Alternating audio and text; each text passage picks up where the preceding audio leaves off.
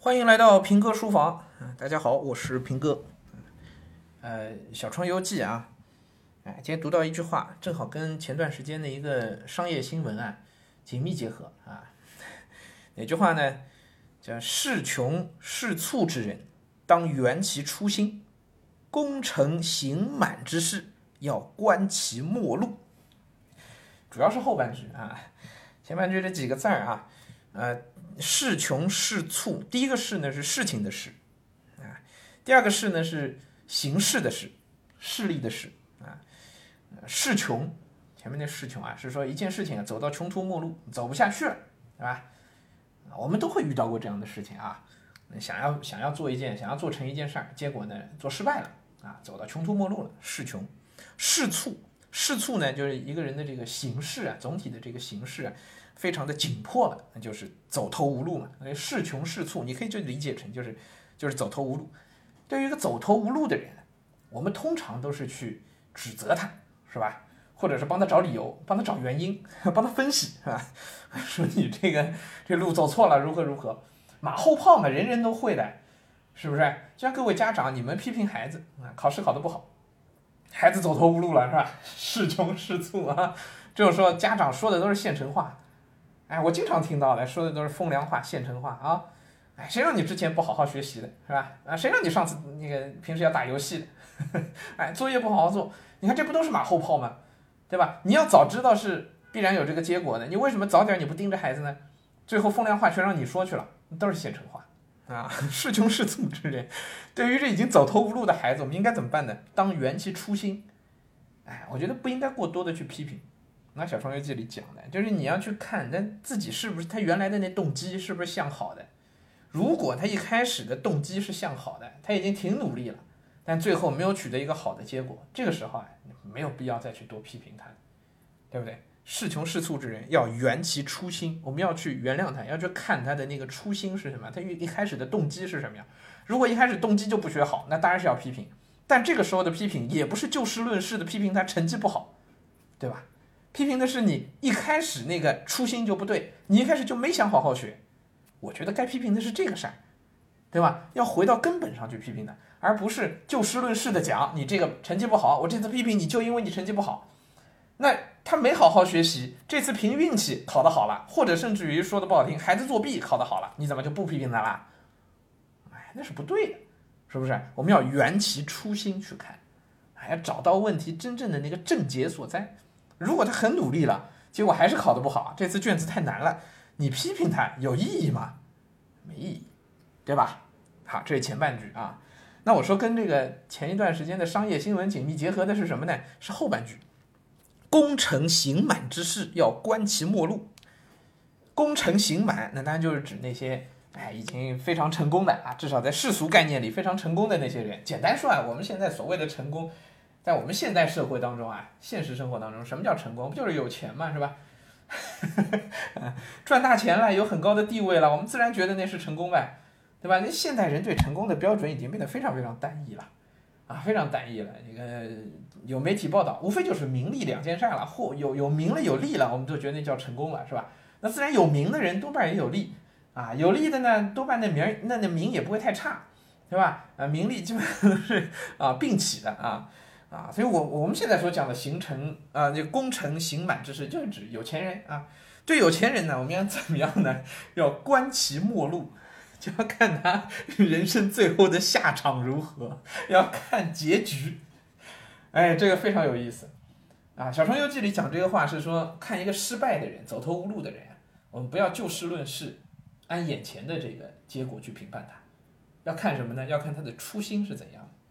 那对于一个现在很成功的人啊，我们也同样不要用眼前的事情就事论事去说他是成功就去崇拜他，要怎么样呢？这样的人啊，也不用看他初心，因为这种人已经他已经很成功了，是吧？啊，他也已经掌，甚至就已经控制舆论，掌握舆论了。他说什么都是对的。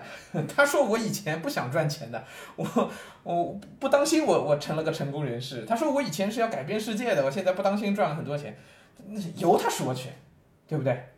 啊，这我。我就不特指谁了啊，反正反正媒体里能听到很多啊，那成功人士经常跟你们讲说，我以前我不是冲着钱来的，是吧？然后我变得有钱了啊啊！这种话我们也就全当一听，就就得了。对于这些成功人士，要看什么呢？要看他最后的那个结局，那下场怎样。商业新闻哪个呢？孙正义都知道是吧？SoftBank 啊，那个日本的那个软银集团。哎，我这么说，现在现在这档口讲讲孙正义，就显得有一点落井下石啊，有点看他好戏的那样子啊。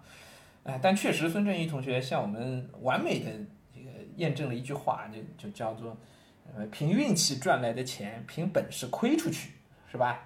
哎，孙正义，那么软银到现在最值钱的一笔、最赚钱的一笔买卖，就是阿里巴巴的那笔投资嘛，是吧？赚了好几千倍啊，三千倍是吧？然后呢，凭凭这是凭运气赚来的钱，当时按他的说法，他他其实是一个所谓的功成行满之事嘛，是吧？按他的说法呢？这肯定是凭本事赚来的，他多有眼光，是吧？啊，这个眼睛都不眨一下啊，简单聊聊天就投资了马云，是不是？他是凭本事啊。其实当时听这故事，我们心里都觉得这里头多半是运气吧，是不是？风险投资嘛，啊，投十个能成一个，那就已经算是烧高香了啊。我们当时都觉得那是运气，但人家自己非要说他那是凭本事，我们能说什么呢？对吧？你本事就本事吧，那到底是不是本事呢？要看末路。就要看他的结局，看下场啊！如果你之前是凭本事赚的钱呢，那你凭本事就不要再把它亏出去，那是你的本事，是吧？啊，当年不论你凭运气还是凭本事赚来的钱，现在呢凭你自己的实力，那真是凭本事全亏出去了啊！亏成现在这样了啊，是吧？啊，你要看看结局啊，看结局。当然我说这些话并没有对孙正义的这个不尊重的人格攻击的这这种意思啊，并没有，我只是。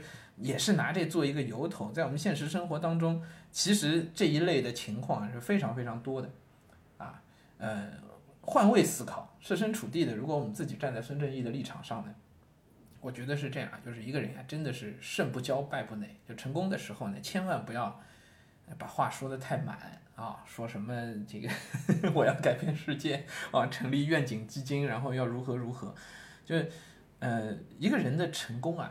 可能在绝大部分时候，嗯，都不是因为你自己的能耐，对，哎，就是很可能你自己就是一头猪然啊，只是风口来了，你跟着那风呢，哗你就飞起来了，啊，然后那头在天上飞的猪呢，可能就把自己当成了这个搏击长空的雄鹰啊，等到风口一过呢，吧唧摔下来的时候啊，就来不及了，到那时候再痛就来不及了，对不对？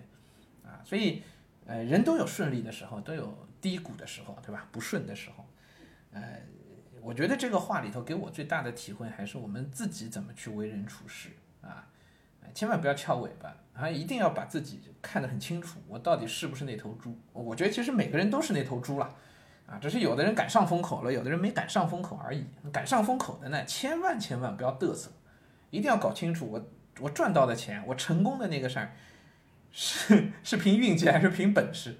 啊那反正风口来了，我也成功了。不不管是因为本事还是因为运气吧，你之后呢要千万小心，啊，不要自我膨胀，搞到最后呢再凭本事全亏出去，是吧？